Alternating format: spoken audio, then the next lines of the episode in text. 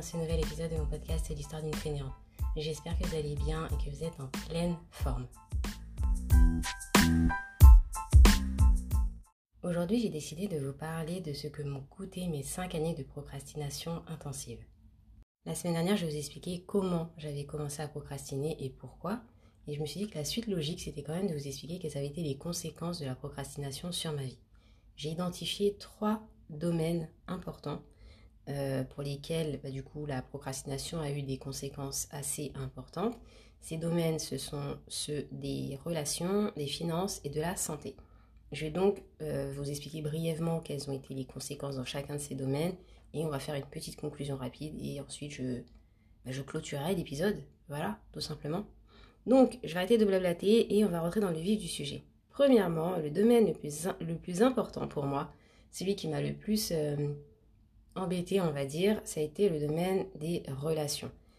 Initialement, je pensais que le domaine qui avait le plus souffert de la procrastination dans ma vie, c'était celui des finances, mais en réalité, perdre de l'argent, etc., c'est certes, c'est important et c'est embêtant, mais euh, se retrouver à perdre des amis, etc., c'est peut-être un peu plus important que perdre de l'argent. Bref, avec du recul, je me suis dit que si je devais refaire mon parcours, euh, si je devais procrastiner, etc., s'il y avait un domaine dans lequel je devais vraiment me concentrer pour éviter de ne pas sombrer, comme euh, le domaine professionnel, parce qu'il faut savoir que j'ai procrastiné dans tous les domaines de ma vie, sauf le domaine professionnel. Si je devais refaire toute mon expérience, je procrastinerais autant dans mes finances, oui, il faut le dire, mais euh, je ferais vraiment très très attention à ne pas euh, m'isoler, à ne pas blesser les personnes qui sont autour de moi, faire en sorte qu'elles ne s'éloignent pas. Voilà. Bon, je vous raconte tout ça. Alors, le domaine des relations amicales, je précise, était vachement impacté par ma procrastination parce qu'en réalité, pendant la période où je procrastinais, il faut savoir que j'étais hyper bien entourée, du moins au début. J'avais des amis qui étaient ambitieux, volontaires, dynamiques, et j'étais tellement heureuse de passer du temps avec eux, vous n'imaginez même pas. Puis au fur et à mesure, j'ai commencé à perdre ma détermination, mon ambition, ma joie de vivre, et je suis devenue une fille hyper chiante. On va pas se mentir, c'est vraiment le mot, j'étais chiante. Celle qui se plaignait tout le temps, qui ne voulait plus bouger, qui passait son temps à mettre des plans aux uns et aux autres, qui ne se souciait même plus d'entretenir de bonnes relations avec ses camarades. Je voulais juste en faire à ma tête, et c'est tout. En fait, c'est hyper triste, mais clairement, c'était l'état d'esprit dans lequel j'étais. Donc, à force, je me comportais vraiment comme une petite garce dépressive. Voilà, faut, faut mettre des mots, faut appeler un chat un chat. Clairement, je me, je me comportais comme une petite garce. J'ai fini par obtenir vraiment ce que je méritais, à savoir faire fuir les personnes qui comptaient vraiment pour moi. Donc, c'est le point qui m'a le plus embêté dans toute cette histoire de procrastination, car non seulement j'ai perdu des amis, mais en plus de ça, j'ai perdu en crédibilité. Parce qu'en fait, j'étais tellement démotivée, déprimée et triste 24 heures sur 24 que j'arrivais même plus, ou je ne voulais plus, je ne sais pas, tenir les engagements que je prenais. Donc forcément, au bout d'un moment, les gens ne me prenaient plus au sérieux. Et euh, quand je disais que j'allais faire quelque chose, ben, clairement, on se disait, ouais, bah vas-y, fais-le, après on verra. Euh, ou alors on me disait, bah non, non, euh, laisse tomber, j'ai trop peur que tu ne le fasses pas, je préfère m'en occuper, etc. Et en vrai, c'est blessant. Alors, tu perds ta crédibilité, bon, tu l'as cherché, certes, mais tu te rends compte que les personnes ne te font même plus confiance, purée, c'est hyper vexant. Ce qui est tout à fait normal, je pense qu'à un moment donné, il faut quand même être réaliste, hein, à force de ne pas faire ce qu'on est. À force de ne pas faire ce qu'on dit qu'on doit faire, la phrase est bizarre, bah clairement les gens euh, se disent mais non, en fait, elle pas crédible, elle pas fiable, on compte pas sur elle. Donc clairement, le fait d'avoir procrastiné, d'avoir perdu mes amis, etc., c'est ce qui m'a le plus euh, embêté, c'est ce qui m'a le plus touché. Euh, et si je devais refaire les choses différemment, si on pouvait me donner la possibilité de, de travailler sur un seul domaine de ma vie pendant toute la période où j'avais procrastiné, ma phrase est encore une fois bizarre, on va reprendre. Si euh, on me donnait l'occasion de refaire tout ce que j'ai fait, on me remontait dix ans en arrière en me disant vas-y, t'as une deuxième chance, euh, tu, tu, peux à peu près faire la même chose, mais tu as le droit vraiment de, de comment dire, procéder différemment dans un seul domaine de ta vie, contrairement à ce que je pouvais penser il y a quelques années, je ne me focaliserai pas du tout sur mes finances, je me focaliserai vraiment sur mes relations. Parce que le fait de perdre des personnes ambitieuses, déterminées, qui prennent vraiment soin de toi, qui s'intéressent à toi, qui ont l'envie de t'aider à avancer, qui te tirent vers le haut, etc., c'est euh, bah, chiant, en fait. Puis même, même sans ça, sans le côté ambitieux, etc., euh, on perd des personnes absolument géniales avec qui on passait de très bons moments, avec qui on a de très bonnes discussions. Et tu dis, bah ça c'est fini, quoi. Donc c'est un peu embêtant. Bref, on va passer au domaine numéro 2 qui est celui des finances personnelles. En 5 ans de procrastination intensive, j'ai perdu tellement d'argent, vous n'imaginez même pas. Bon là, vous n'imaginez pas, mais je vais finir par vous dire combien j'ai perdu au total.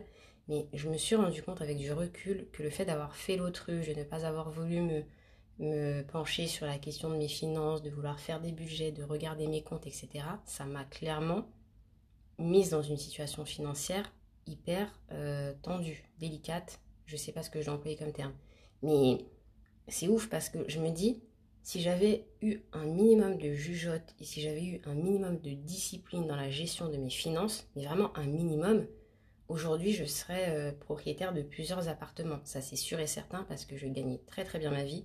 Euh, j'étais chez mes parents, j'avais pas beaucoup de charges, j'aurais pu euh, économiser énormément d'argent, investir cet argent. Et, et là aujourd'hui j'aurais, je sais pas, moi peut-être trois ou quatre appartements, en vrai de vrai. Mais bon, c'est pas grave, ce qui est fait est fait. Toujours est-il, je vais vous raconter comment euh, j'ai réussi à me, à me mettre dans des situations euh, incroyables en 5 ans de procrastination. Tout d'abord, euh, j'ai fait trois catégories bien distinctes pour analyser la situation. La première catégorie, c'est celle des frais bancaires. Il faut savoir que, en vrai, j'avais une telle flemme de gérer mes comptes, de regarder ce qui se passait en termes de prélèvement, de rentrée d'argent, de sortie d'argent, etc., que j'avais tout le temps des prélèvements qui étaient rejetés.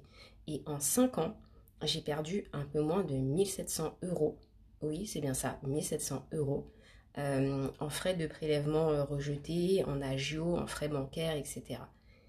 Je me demande comment c'est possible. En fait, je sais comment c'est possible. C'est que au moment où euh, je vivais chez mes parents et que j'avais peu de frais, euh, j'avais des prélèvements qui passaient, pas beaucoup, mais j'en avais quand même, et ne passaient pas aux mêmes dates. Donc j'en avais certains qui passaient en début de mois, d'autres au milieu du mois, et euh, peut-être un ou deux en fin de mois. Là, je dis ça comme si j'avais 56 euh, milliards de prélèvements, mais en fait, c'était surtout des abonnements, bah, mon abonnement téléphonique, le pass Navigo, un abonnement à la salle de sport dans laquelle je n'allais pratiquement jamais, je ne sais pas, des abonnements UGC, ce genre de choses.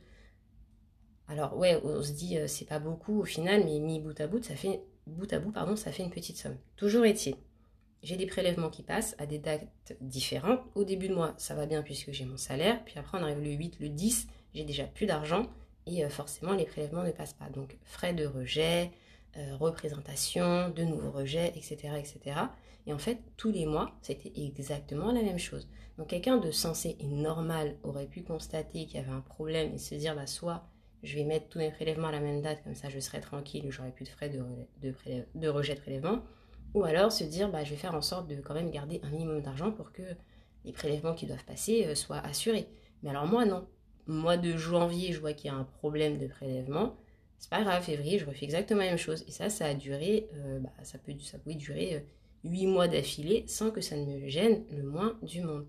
Puis voilà. Bon, je pense qu'à un moment donné, j'ai peut-être dû arrêter quand même et j'ai dû remettre mes prélèvements euh, euh, aux mêmes dates, plus ou moins. Euh, mais pendant très longtemps, c'était ça. Frais de, de rejet janvier, février, mars, avril, mai, juin, juillet, août, septembre. Octobre, novembre, ça allait peut-être. Décembre, c'était de nouveau reparti. Et voilà, et ça a tourné comme ça pendant facile 5 ans. Donc en tout, j'ai perdu 1700 euros. Ensuite, on a la partie impôt.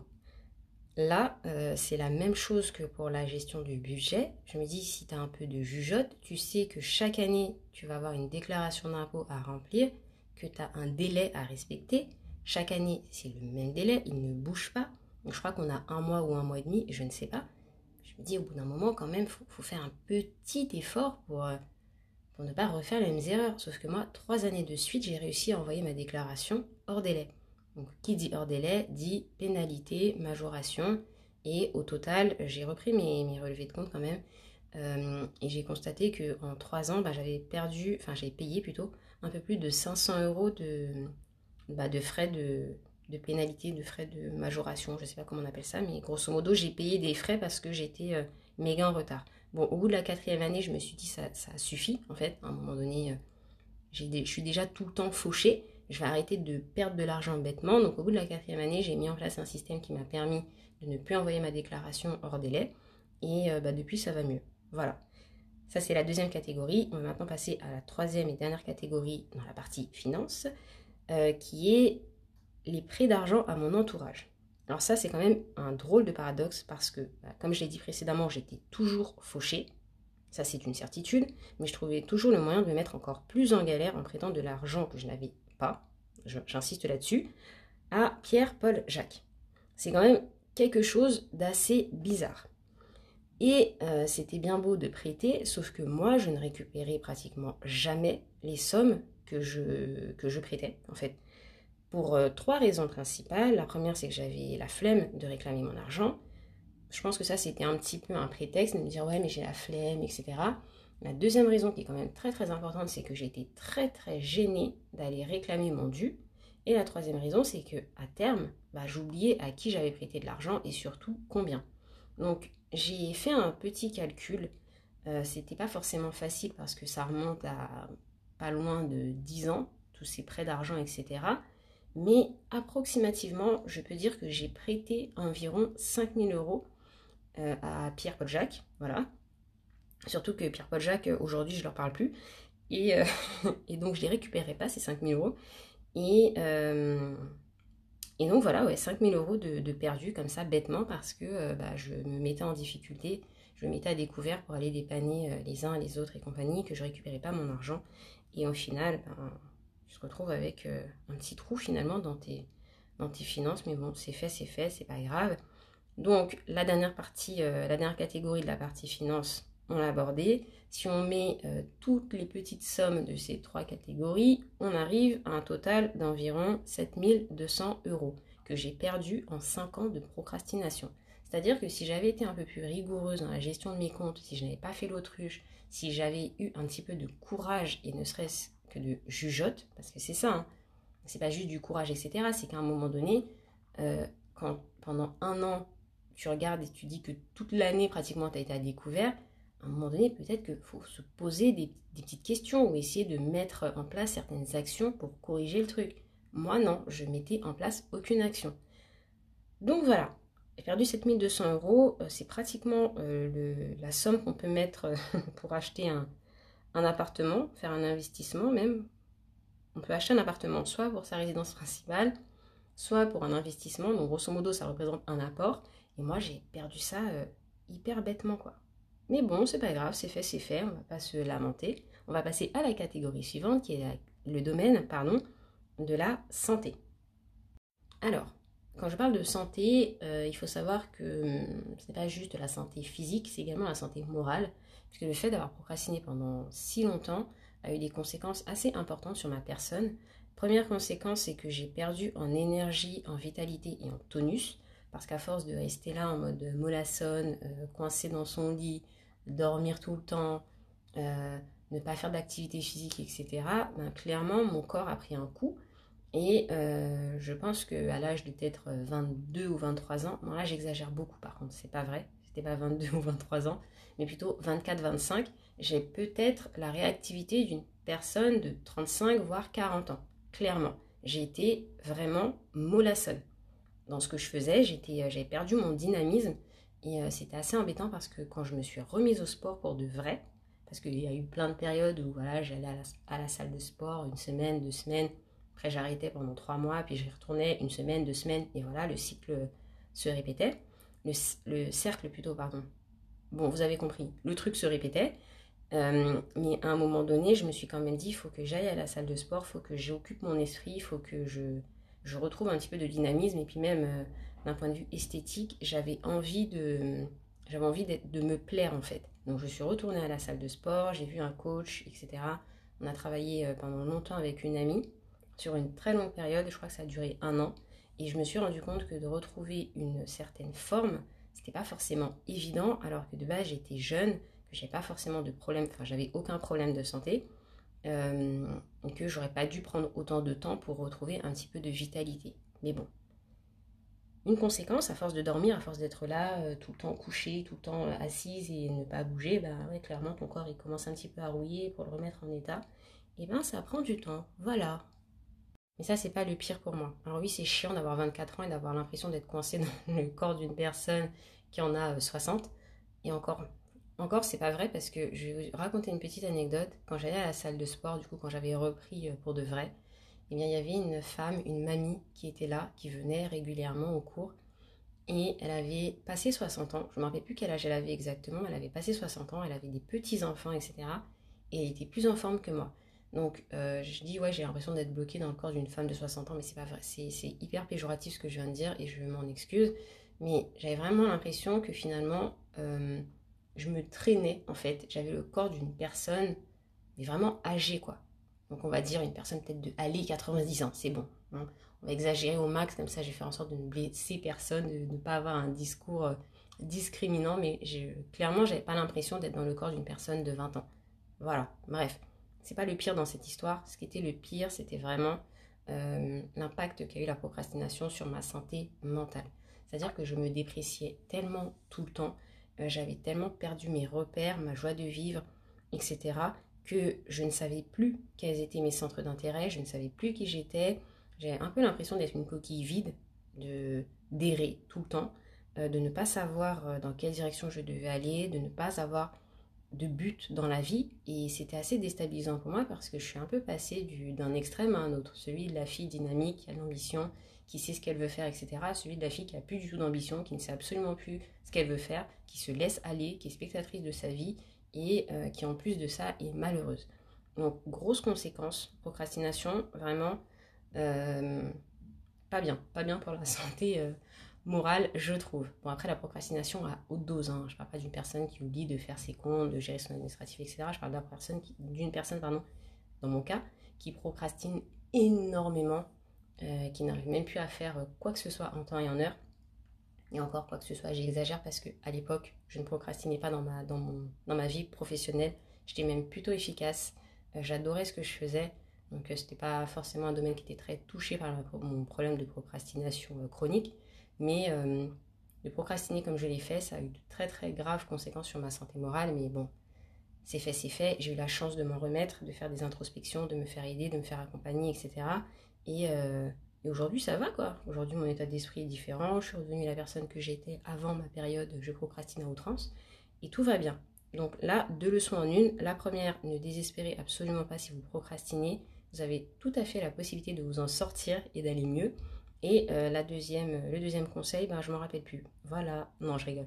Le deuxième conseil, c'est euh, surtout ne, ne baissez pas les bras. Parce qu'il y a des moments où on est dans une lutte, dans un cheminement euh, qui, qui peut être éreintant, qui peut être éprouvant, etc. Mais il ne faut pas lâcher, il faut vraiment faire en sorte d'aller au bout de ce qu'on a commencé, de se concentrer sur le processus, de se concentrer sur ce qu'on veut obtenir, sur les actions qu'on met en place, sur ce qu'on fait clairement pour nous permettre d'atteindre notre objectif ou nos objectifs et euh, aller de l'avant. On avance, même si c'est euh, doucement, ça nous paraît euh, être long, lent.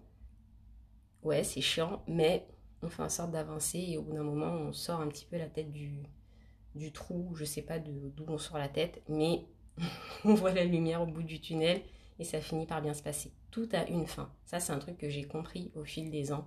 Parce que j'ai je répète, j'ai procrastiné pendant 5 ans. Procrastiné de manière intense, mais vraiment, vous n'imaginez même pas à quel point ma vie était euh, en stand-by pendant 5 ans. Toujours est-il, sombre période, mais euh, ce que j'ai pu comprendre à la fin, c'est que tout a une fin. Voilà, tout ce qu'on traverse, à un moment donné, ça s'arrête. Ça peut prendre un an, ça peut prendre un mois, ça peut prendre six semaines, ça peut prendre cinq ans, mais un jour, ça s'arrête. Et c'est ce qu'il faut garder à l'esprit. Il ne faut pas se dire j'aurais dû faire ceci plus tôt, c'est trop tard, je n'y arriverai jamais et je ne sais quoi d'autre. Il faut surtout se dire que quoi qu'il arrive, même si on avance doucement, on avance quand même et à un moment, on, on finit par atteindre sa destination. Donc ne baissez pas les bras, essayez de garder la tête haute, essayez d'avancer. Pas facile tous les jours, mais on fait en sorte d'avancer, quoi qu'il arrive. Voilà. Là, je pense que j'ai fini avec cet épisode. Je vais pouvoir le clôturer. Ah non, avant de le clôturer, j'aimerais vous demander un petit service.